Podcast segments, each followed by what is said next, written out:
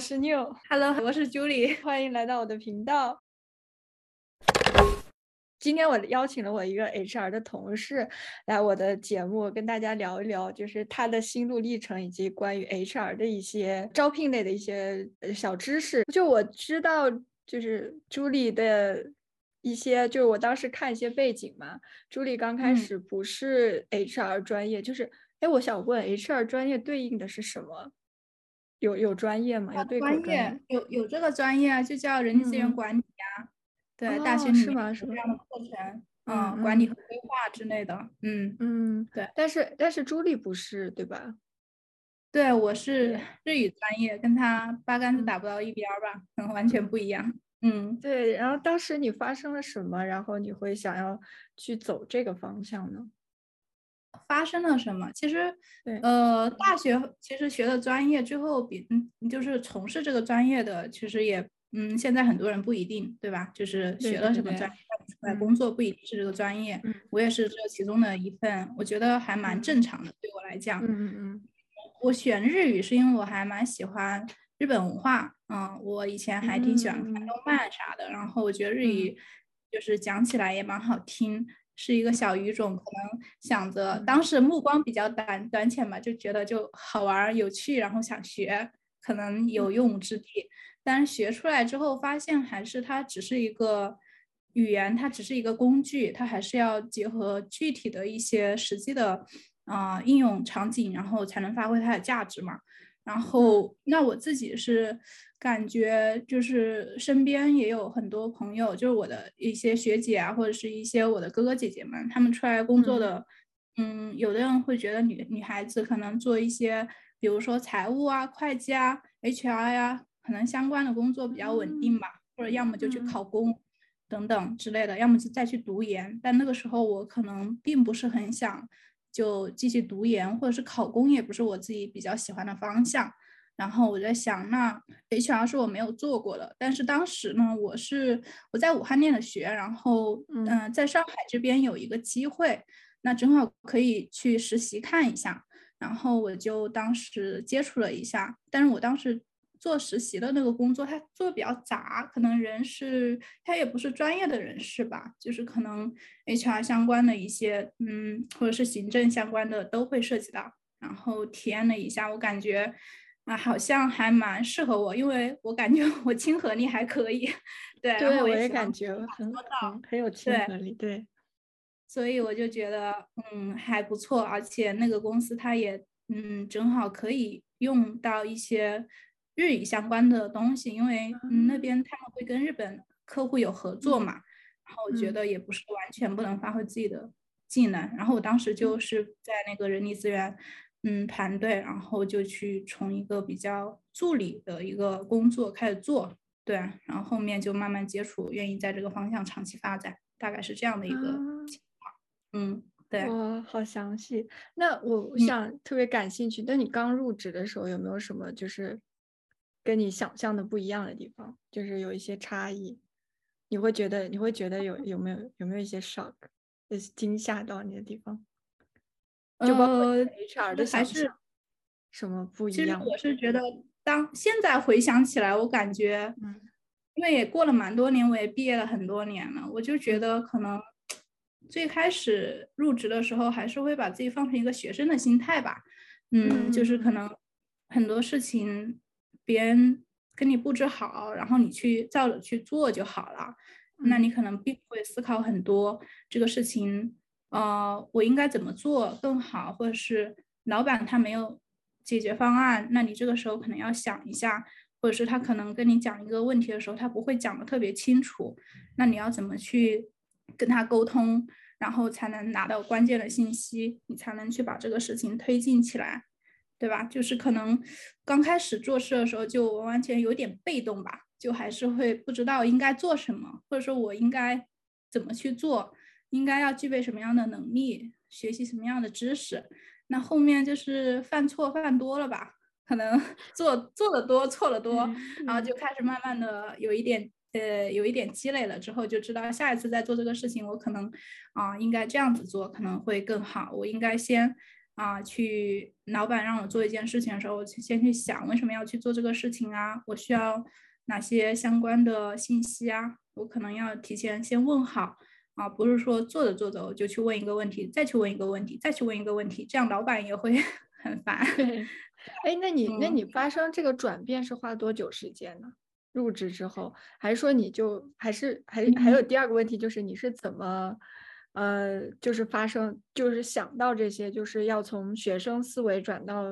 就是职场人的思维的？你中间是经历什么？就比会有人不断的骂你，然后让你觉得反省吗？还是自己突然有一下就通过什么方式转变的？通过什么方式转变？可能就像刚刚说的，可能还是犯错吧。具体什么错，我可能也记不太清了。但是应该就是，嗯，做一些很基础性的事物的时候，那嗯，就是在这个过程中，你会发现不是很顺手嘛。就是嗯，比如说我现在需要去预约一个面试啊，什么样子的，那可能我只是。知道要跟候选人约一下面试，但是我不知道那接下来我应该还可以做一些什么事情。嗯，那这样子可能别人呃约了之后，那后续结果他没有来，或者是他放鸽子了，就显得很被动，然后给别人留下不好的印象，然后我自己也很自责，然后就从这个过程中去反思，那可能下一次比如说约了面试，那我应该。比如说，再跟进一下，在面试前去，嗯，看候选人今天能否方便面试啊，时间是否有变化呀，对吧？然后可能我也会提醒一下面试官今天什么时候有面试啊之类的。就是，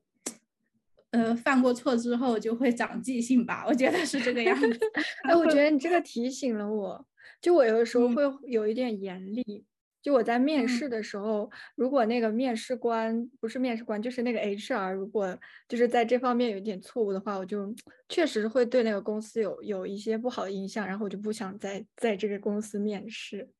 对我现在听了你这个讲的，我说我有一点，我有一点就是变得，我好像应该原谅他们，因为有可能是新人。对对对，我因为我嗯嗯，对我之前我之前没有想到这个。我之前就觉得啊，有点生气。嗯，在这个过程中体验不是很好，是吧？有可能他是刚第一次做这个事情，他可能还不清楚怎么做的就是更好，或者让别人体验更舒服。嗯，这都是可能经历吧。嗯，确实要互相理解。就你从大概什么时候开始有一个就是质的转变，就觉得自己从学生然后变成了一个。工职场人，就大概半年。第二段经历吧，因为第一段经历可能整体还是比较 junior。第二段经历，我是跳去了一家猎头公司，对，然后嗯，算是在招聘这个领域，因为我现在主要做招聘嘛，HR 里面，然后我就可能开始有一些比较明显的突破和成长吧，不管是专业技能上的，然后包括个人成长。嗯，对于整个就是在招聘这一块儿有了更多思考吧。我觉得还是从这段经历吧。然后我觉得如果再给我一次机会，那我可能会更早选择进入一个乙方，或是去猎头去工作。对我对于我来讲，可能前面那一年多的时间，成长还是有点缓慢了。对，就花了一年时间吧，才可能慢慢开始真正的去，嗯，做到更加专业，还是。有了更多的转变，这个样子，嗯，所以如果是你对，就是如果刚毕业的小朋友的话，你这个建议就是更多是去先去乙方多学习，然后再跳去甲方，是这样。呃，我要看他的性格，如果他自己一开始他比较，嗯，他比较喜欢那种大公司的，就是非常规范呐，然后非常体系化的，对吧？那他可能一开始先去甲方。有甲方的一些思维、做事的思考方式，然后可能他的体系也会更完善，其实也是 OK 的。但是，嗯，如果你当你觉得你的进步比较缓慢，你要寻求更多突破啊、挑战的时候，你可以尝试去一下乙方，对。然后，还是要掰不同的行业和职业来去看，并不是单纯的你做乙方就一定好。有的人可能第一份工作就是 乙方。可能带给他的这些打击或者是压力就特别大，一开始让他对职场就可能产生了很多，比如自我怀疑啊，然后可能需要很长时间的修心心理或者身体上的修整啊，都有可能。就乙方也没有那么吓人呐，只不过乙方的挑战和压力肯定是更大的。嗯嗯，对。我们那我们先讲一下 HR 工作具体是在做些什么的。HR 工作，你你印象中 HR 工作是做啥的？我先问一下。我我目前的经验，我目前的经验一个是招聘，就是人力资源；一个是招聘，一个就是协商管理一个公司内部的人际关系。就是我记我以前在比较大的公司的话，就是我遇见什么问题，我就会找 HR 去聊，然后让 HR 当媒介，然后帮我去处理。嗯嗯，我觉得这个嗯印象也是挺正确的，对于大部分人来讲没有。对和错，对，这是我们直观上能感受到的。就感觉 HR 整天在招人，然后在处理公司的各种人际上的一些关系啊，事务性的工作，对，感觉很杂。然后好像没有一个就是对他们来说非常界定的非常明显的一个界限。他一定是做，比如说像你们做设计的，就是 UI 设计、U 叉设计、平面，就分分的非常细。对，但其实 HR 它也是有非常细分的领域的。对，就是传统的 HR，就是 HR 全称叫 Human Resource 嘛，人力资源。它是，嗯，它最开始是发源在国外的啊，外企里面一开始会用到。然后呢，就是嗯，中国这边也是，呃，后面很多公司然后开始有自己的人力资源管理和制度相关的。然后传统，我们一般现在指的一般是传统的人力资源管理。就是 HR，就是它有六大模块，我不知道你有没有听过，听过吗？没有，我挺想。听的，讲一下，科普一下，给大家科普一下 HR 的六大是比较常。规的，对对对，就是 HR 六大模块的话，它传统指的就是人力资源管理，这第一大模块，它包含人力资源的整体的规划策略啊，公司的一些目标啊，然后还有一些人员的。嗯，组织设计还有成本管控等等这些各方面，嗯，是一个统筹感觉。然后第二部分的话就是招聘，对这个可能是大家比较熟悉的，因为基本上啊，候选人会跟招聘人员打交道非常多，大概知道他们工作就是啊去嗯提供合适的职位，然后去进行嗯相关的这个嗯人才和职位的一个匹配这样的一个工作。对，那对招聘这个模块来讲的话，那招聘人员他需要去去拿到那个招聘需求啊，然后进行一些就是招聘策略呀，然后去执行招聘计划呀，然后嗯，大概是这样的一个过程吧。就简单来讲，对，这招聘，然后还有就是绩效，对，绩效这个你们应该也知道，就是在正常的对 都会有。什么 KPI 呀，或者是 OKR 呀，什么绩效考核这种，对，它是有专门的模块的，它有专门的绩效的整体的制度啊，它有专门的绩效评估的一些方式方法工具，对，还有绩效的一些面谈，这些都是他们这个模块里面会做的工作。然后还有一个就是培训，对，这个一般对一般大公司也会有，或者是小公司也会有，就它是有专门的一个培训。呃，模块设置的，就是说它对于就是公司的一些培训的需求啊，进行去分析啊，然后去开发，就是组织团队需要的一些培训课程，搭建这个培训体系啊之类的，也会去做这样的事情。对，这也是人力资源的一部分。对，然后还有一个就是劳动关系，嗯，劳动关系这个可能对他在平常的工作中他不会经常去说，但是。嗯，你只要去加入一家企业、一个组织，你必不可少的就是你的劳动合同啊、劳动法，嗯，是否符合国家的标准规定，对吧？然后还有就是一些劳动处理劳动纠纷呐，还有一些嗯相关的问题的时候，要要要要要怎么说呢？这些都是人力资源他要去解决的一些东西，而且有时候你可能面对不同的国家、不同的地区，可能政策也不一样。那可能需要去了解这一块，它也会有专门的一个模块。对，是的，差不多就这六六大模块吧。嗯，我都没想到这么多，就是你一说，我好像哦，好像这些是服，就是好像这些是 HR 应该做的。可是如果你不说的话，我就没有想过，我原来工作有这么多东西。我觉得对，嗯，看听起来很忙。嗯，是我们 HR 感觉我们很忙，我们确实也挺忙，但是你不知道我们在忙什么，你感觉那件事情好像，嗯嗯，不是没有办法量化嘛，对吗？对，有的可能没办法量化，它是事务性的，是可能处理一些流程上的东西，对吧？嗯嗯嗯，对。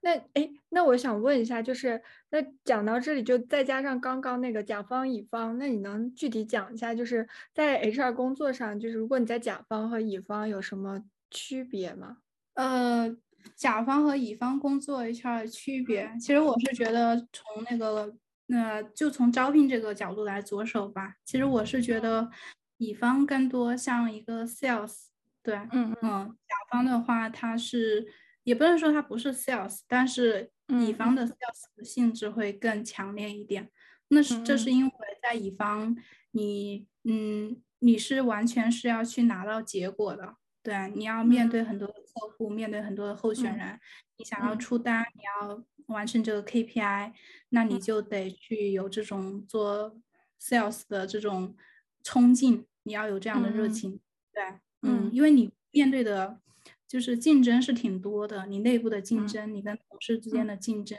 你跟外部的，就是同行的竞争等等，都会比较多。那你要去想方设法的去把这个人啊推给客户，让他们选择你的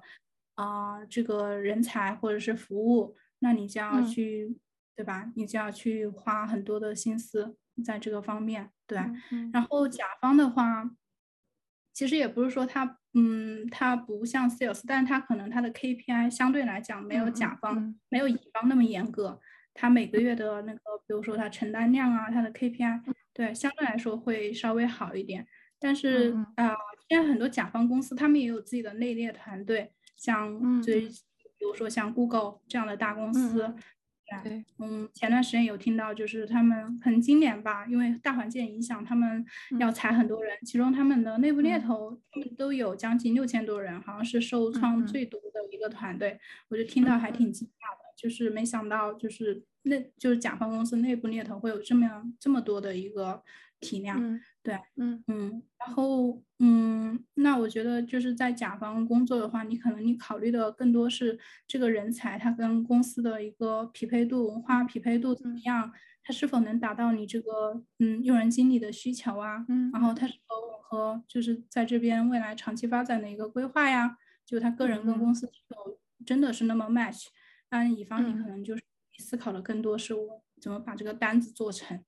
嗯嗯，是感觉是这样的一个区别。嗯，对。那你在工作的时候会，就是我很想知道 HR 是怎么去识人的？你怎么会确定这个人就适合你们公司？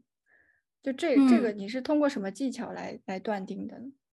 嗯，其实技巧和方法有很多，每个用人经理啊都会有自己的方式方法。嗯嗯，而且同一家公司不同的用人经理他们的。呃，辨别人才的方法不一样，我也会有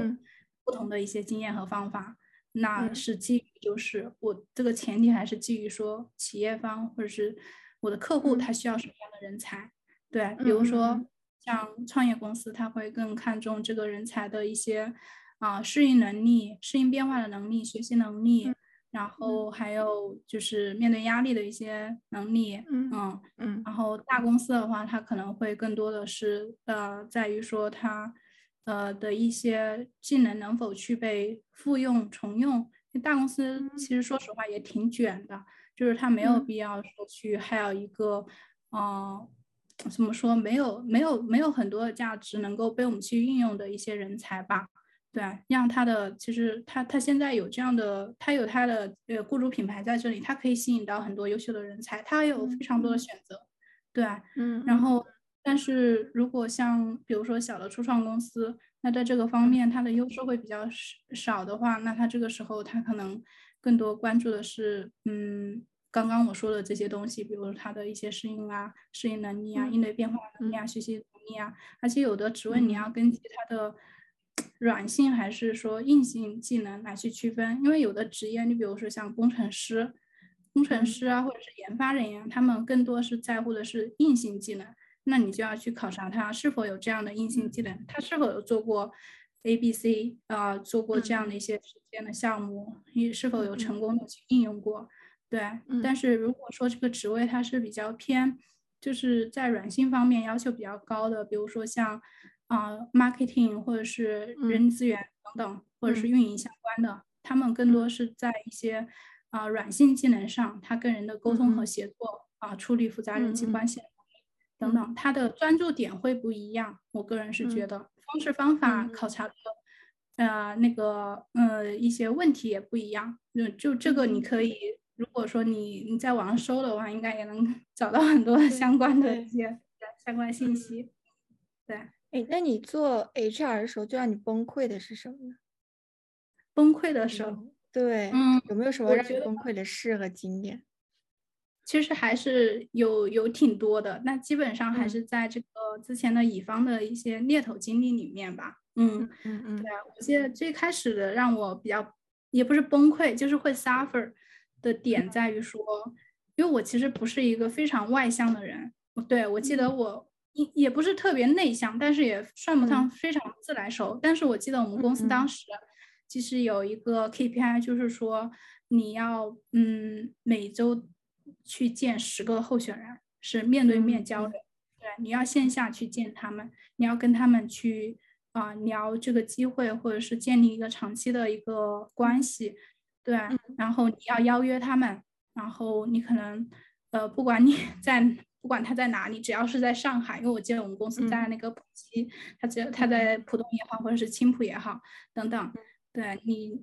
如果觉得他是一个不错的候选人，你觉得可能以后可以给他提供非常不错的机会啊，那他也愿意跟我们合作的话，我会推荐你们去见一下。我我是认可的，因为我觉得就是在这个过程中，候选人首先跟你见过面之后，他跟你交谈之后，他会更加嗯。对你这边机会就是，嗯，了解更多，他会觉得你这个信息也相对来说靠谱，他也可能会对你印象深刻，因为可能，嗯，他每天要接收，应该我觉得几十个猎头电话是有的吧，像你之前也找过工作，应该会我都不记得谁是谁，对，经常有猎头会给你打电话发消息，那你能记得有几个猎头跟你见过面吗？是吧？嗯嗯，对对对，确实，你肯定会有印象。嗯，对对对，嗯，所以嗯，对我当时来讲，我会觉得是一个心理上会有一些障碍。我觉得我可能完不成，因为我觉得，嗯，你是害怕被拒绝吗？还是？对我怕拒，我怕被拒绝，而且我很担心，我见面之后，啊，万一我聊的不好，然后可能别人就对这个机会失去了兴趣。那我会觉得得不偿失，我就是觉得要不就直接去面试看一下就好了嘛，嗯，没有必要搞这么麻烦。对，但是，嗯，站在一个长期发展的一个角度上来看，当你跟这些人就是，嗯，就是你在这个过程中去跟他们交流之后，你会有，你在这个过程前面你就会有很多的学习，你会做很多的功课，你会去思考我怎么跟这个人去聊，我怎么让他更加喜欢我的机会等等。它其实也能带给你很多收获，甚至有很多我现在的一些朋友都是之前做猎头的时候长期保留下来的一些人脉啊，对，所以我觉得还是挺好的。只不过对当时我来讲，我会觉得它是一个心理门槛，但是当我真正意识到它带给我的价值，对候选人的帮助之后，我会觉得这个事情很值得一做。嗯，对，特别好，就特别关注于自我成长，特别好。对，还有还有，然后呢？哎，对你刚还有沙沙特崩溃的事情，对，还有就是你们应该也都，呃，我相信刘姐可能没有，但是有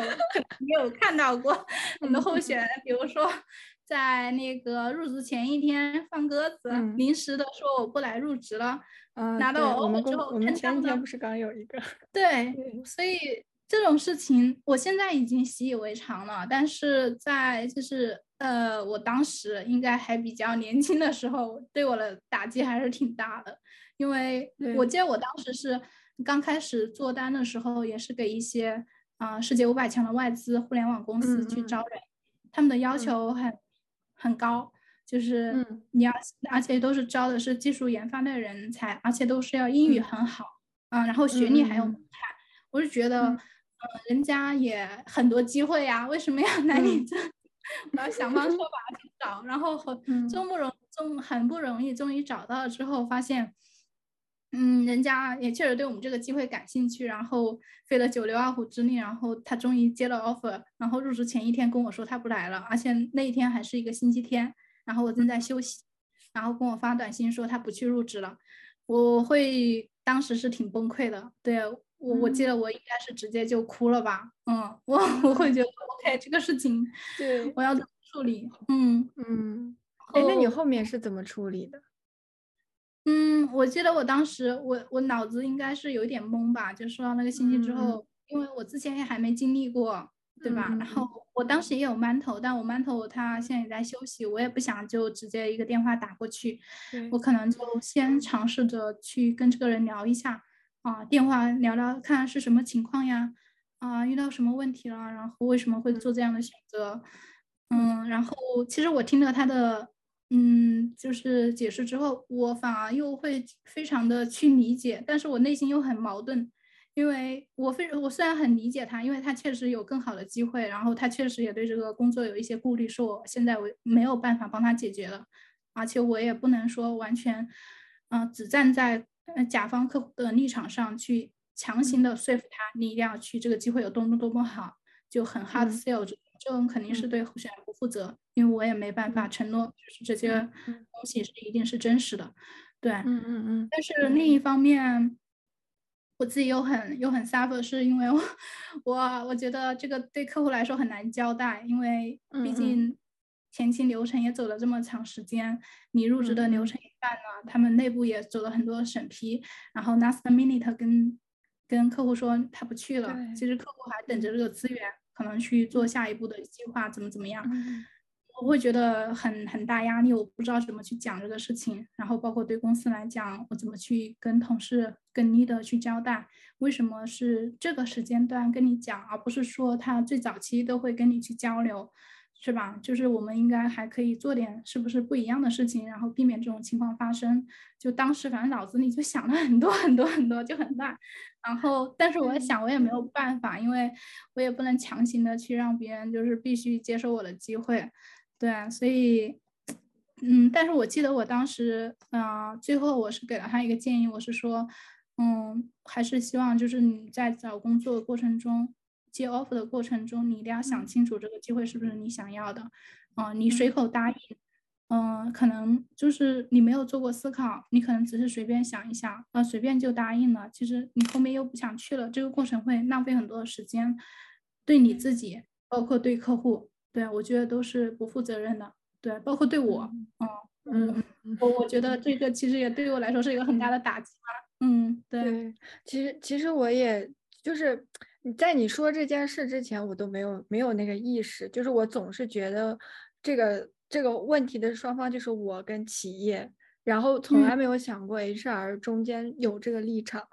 就如果你你不跟我讲的话，我可能。某一天也许会做出这种事情，就是真的有很好的一个，我可能就就推掉了。但是你这样讲的话，我可能处理的时候我会注意一些，就算是对我一个比较好的提醒。也希望就是这个故事也可以给大家一个提醒，就是大家相互理解，然后在做事的时候可能会更更大家都彼此都舒服一些，不要为难。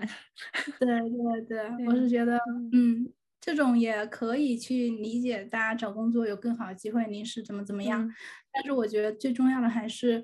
嗯，你在前期做决定的过程中，你有过思考，然后你自己能够去为你所做的决定负责，是吧？然后不然的话，你可能你在以后，你说你想再去这个公司，或者是别人再给你提供机会，他都会有一点担心，或者公司也会。嗯，有可能把你拉到黑名单，说不定，其实会影响很大，对你个人的品牌。好，我们聊到这，我们再聊一聊 Web 二和 Web 三在招聘时候，你有什么意图吗？呃，就是你觉得有什么有什么对，然后有有没有什么困难？嗯嗯，其实我觉得本质上还是一样的，做招聘的本质上，就是让合适的候选人进入到合适的职位，双方达成一个匹配就好了。嗯，对，然后包括在 Web 里面领域应用的一些招聘的方式、方法、技巧都是可以通用的。但是不同点就是说，你在 Web 三做招聘的时候，你可能要去了解这个行业它到底在做什么，这个行业里面有很多的新的知识点，你可能要去学习。然后你的面对的用户群体也不一样，甚至你的公司的嗯要求也不一样，甚至每个 Web 三它自己的用人的需求都不一样，所以就是在这个过程里面，你要去具体去了解这个需求是什么，制定那个比较适合你自己公司的一些招聘的策略。啊，你要去想这样的人他一般出现在哪里，他喜欢用什么样的啊那个招找工作的渠道。啊，他喜欢看什么样的一些呃，比如说社区啊，可能你要去到这样的环境里面去找人，对，可能太常规的或者是嗯太就是传太传统的，可能不一定适合你，对，就是可能我觉得这个是会有一些不一样的点，对，但是招聘的本质还有一些方法是可以去复用的，嗯，对，你觉得难吗？从三跳到从二跳到三。还是有一点难的，我不能说完全不难，因为这个难主要，你你是因为现阶段就是 Web 三的嗯人才太少了，对啊，大环境啊虽然说感觉人很多，然后大家好像都在冲向 Web 三，但是有一个非常嗯非常怎么残酷的现实就是很多 Web 三的人才他还没有成长起来，或是我们比如说我们学校也好，或者是大学里面。还没有学习到非常专业或体系的东西，对吧？大家是还在摸索中。市场其实是呃，就是供永远小于求的，就是现在需求量招聘的需求量是很大的，而且很多 Web 三公司还在一个初创的阶段，它正是需要用人的一个阶段。那你要跟别的公司甚至是要去抢人。那你要 确保你的公司是有足够的吸引力，很强大的雇主品牌。那你这个时候对你来说招人可能反而会呃可能会相对来说容易，但是如果呃处在一个非常初期的阶段，其实是很难的，对吧？嗯，对对。哎，所以这个可能要靠时间吧，我觉得时间的一定的积累，然后相关的人才越来越多，他们具备的技能。啊，也越来越成熟。那这个时候，我觉得可能可以缓解到这方面的压力。对，而且还有很多，嗯，Web 三的公司，它可能在海外嘛。那这个时候，对海外人才的一个累积啊，或者是一些储备啊，也是必不可少的。嗯，那你对想要进 Web 三行业的小伙伴会有什么建议吗？嗯，我觉得首先你要去了解，对。对，就是如果你要进入 Web 三领域的话，你是说工程师吗？你就找工作想要找到这样的行业的候选人是吧？对对，嗯，我会觉得你首先你要先去了解一下这个行业，你要知道它大概是做什么的，你要了解这个行业，嗯，它嗯需要具备什么样的能力，需要具备什么样的知识，然后不同的嗯类型的呃岗位。它的看重点可能不一样，还是我前面讲的，不同的职业它的注重点不一样。如果你有机会在学校或是嗯现在还没有离职的情况下，那你可能可以尝试去参与一些项目，嗯，开源的或者是一些嗯社区里面的等等都可以。先去多了解吧，然后再去发现自己适不适合、喜不喜欢。对，你一定要去看看自己的目前具备的技能是否。能够在 Web 三里面继续能够去被用。如果你找一个工作，你又换行业，你又换职能，那对你和对企业来说，那就是双方不会共赢的结局面。那你至少要保证你百分之五十啊，就是说你在嗯找一个新的行业的工作的时候，你最好是不要换你的职能职业，对，你能确保你之前的职业能够发挥足够大的优势啊。那如果你要又换行业又换职业的话，就会其实很难去在一个新的环境中去很好的成长，因为你会发现你好像什么都不会。那企业用人方他肯定是要去在招人的过程中，他需要去看价值、看产出的。嗯，这个时候你就会很 suffer，所以你一定要确保你至少，嗯，你换这个行业的时候，你的之前的技能呐和相关的呃经验可以被复用。嗯。对，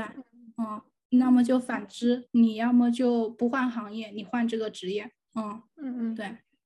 嗯，这样非常好的建议。哎，那你如果是我们放宽那个放宽那个度，如果就是普遍想找工作的朋友的话，你会有什么建议？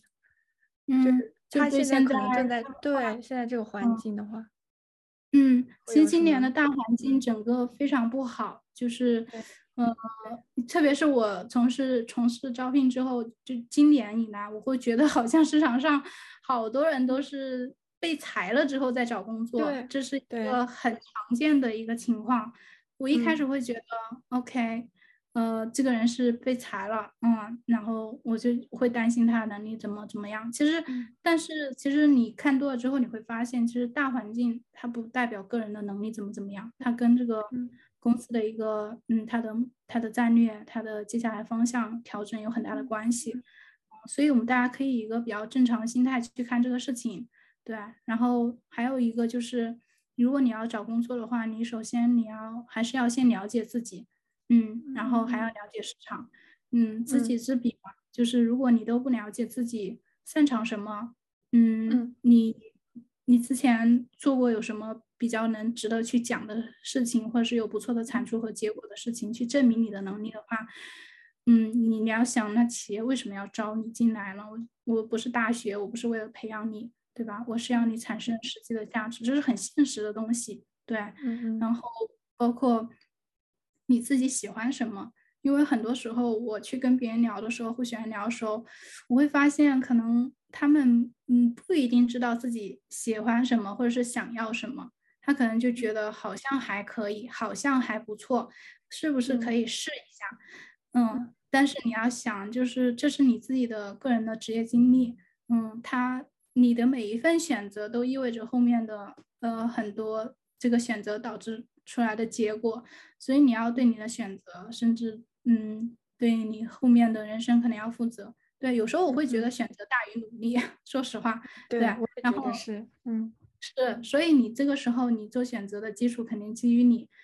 你喜欢什么，我想要去什么样的公司，我想要什么样的团队啊，我希望在下一份工作我可以去提升哪一方面，那你再去看这个企业能否达到你的要求。如果你追求稳定性，OK，那你就不要选一个变化很就很快的一个行业。对，嗯，你如果说你想要选择一个高薪工作，你就不能要求这个公司啊，又是加班少啊，又是稳定，然后什么都要有，是吧？这很难，是吧？因。为有时候你高薪意味着别的一些可能的一些妥协，所以你肯定要有心里有一个自己的排位，我最看重什么。对，不然的话你就很纠结，嗯，感觉好像什么都可以，好像又什么都不可以，嗯，对对对，嗯。嗯，就是你说到就是找工作的一些建议嘛，还有就是我刚刚前面简单提到一个心态的问题，确实是在今年的环境不太好的话，嗯，就是心态上面会很容易焦虑或者是压力大，对，嗯，这个我觉得很正常，嗯，也不是你一个人是这个样子的，嗯，就可能。嗯，很多人他都会有这样的一些经历，包括我之前也有过这样的经历，或者是过往你是吧？嗯，也有可能有这样经历，找工作的时候几个月，不是说几个月啊，就是可能在找的，就准备要跳槽的过程中，就已经开始焦虑了。这个时候，我觉得很好的一个方式方法就是你不要去。想那么多，就是你的焦虑其实都是来自你的思想上的。当你行动上 有了行动之后，你是不会焦虑的。只有是，嗯，之前我听别人讲过一句话，就是，对，只有思想上的焦虑，没有行动上焦虑，对吧？当你去做这个事情的时候，你就会发现这个事情好像被一步一步的解决。当你想要换工作的时候，你去想，我要换到这个行业，我要去到这个公司，我要做什么样的努力？网上有很多相关信息的分享，你可以去学习。你可以去上一些课程，或者是你可以去准备好自己的简历。如果你不具备那样的技能，那你就去行动，去开始去学去做就好了。嗯，对，非常非常好的 回答。哎，最后最后一个问题啊，就是不是最后一个，就是接下来就是，那你对如果想入职 HR 的朋友呢，小朋友你会有什么建议？作为一个前辈。呃，我非常欢迎啊，因为我觉得这个行业挺好的呀。虽然可能 HR 也经常，嗯，有很多候选人会骂，不知道在干嘛。但是其实我是觉得，首先我是很喜欢这份工作的，对啊，因为我觉得可能带给我很多的开心啊，或者是有成就感的瞬间啊。如果说你是嗯没有毕业的大学生，那我会建议你，嗯，在大学里面多实习吧。嗯，多去不同的企业去锻炼，啊，不管是甲方还是乙方，嗯，能够去抓住这样的实习机会，去了解，我觉得对这个工作有一些基本的认知吧。嗯，如果你不是这个专业的，我比较后悔的就是大学里面实习的太少了。对，然后，嗯，其实我觉得实习是一个非常不错的一个机会，就是让你去以一个学生的身份，嗯，提企业提供这样的平台和机会，然后给到你一些成长的空间。嗯，然后第二个，如果说你已经毕业了，然后你也有过一些呃其他的经历，嗯，但是你想进来做 HR 或者是相关的职业的话，我其实会有一点难度。就跟我前面讲的，你是要换职能，对吧？你要换职能，那你要么就选一个你之前已经在做的行业，你可能在那个行业有一定的积累，你可以跳到那个行业。然后要么就是因为现在很多社交媒体也很发达，然后。其实很多人 LinkedIn 的 profile 你都可以看得到，嗯，如果你有机会可以跟类似的一些人去交流交谈一下，嗯，然后可能会得到一些帮助，对，因为我觉得前人走过的路，然后你自己再去吸取一些教训，比你自己去不断的踩坑，然后得到那个相嗯得到正确的答案要快得多，嗯，对我觉得这个可能也是一个。方式吧，确实，嗯，然后最后最后一个问题，就是朱莉刚刚讲说的，你很喜欢 HR 这个工作嘛？然后再回到最开始，HR 最吸引你的是什么？让你走到现在的是什么？我觉得确实，我也没得选啊，没有，我还是有的选，嗯，对。然后我是觉得，嗯，做这个工作让我很享受与人交流的过程吧。嗯，帮大家解决问题，然后提供一定的价值或者是帮助。对，其实 HR 确实在一个企业里面或者是一个组织、一个团队里面，它是它的作用，可能你说它大，它可能也不会说像有的一些纯技术性的岗位，它能提供到那么那么强大的一些 support。但是你没有它，感觉也不行，就是对它可能像个小透明，就像你讲的。但是对你需要它永远会在。对你需要他，他永远会在，可能他也会给到你一定的呃呃建议或者是帮助，而且我很喜欢，就是当大家来去咨询一些问题的时候，我能给出一些建议吧。然后有的人可能他在迷茫的时候，他确实是需要这些东西的。然后如果嗯你能把自己的之前的经验，然后跟他去分享去交流，我觉得是挺好的。就像现在我身边也有朋友。他要找工作的时候，就会来找我聊一下，嗯，他会听一听，看我应该怎么去，嗯，如果是我的话，我会怎么做之类的。他可能有一那有了一些新的思路，那我觉得这个瞬间我都是挺开心的，嗯，对，好，那今天这个就是我今天全部的话题，然后非常感谢朱莉来我的频道，然后谢谢大家收看，谢谢，拜拜，谢谢谢谢，拜拜。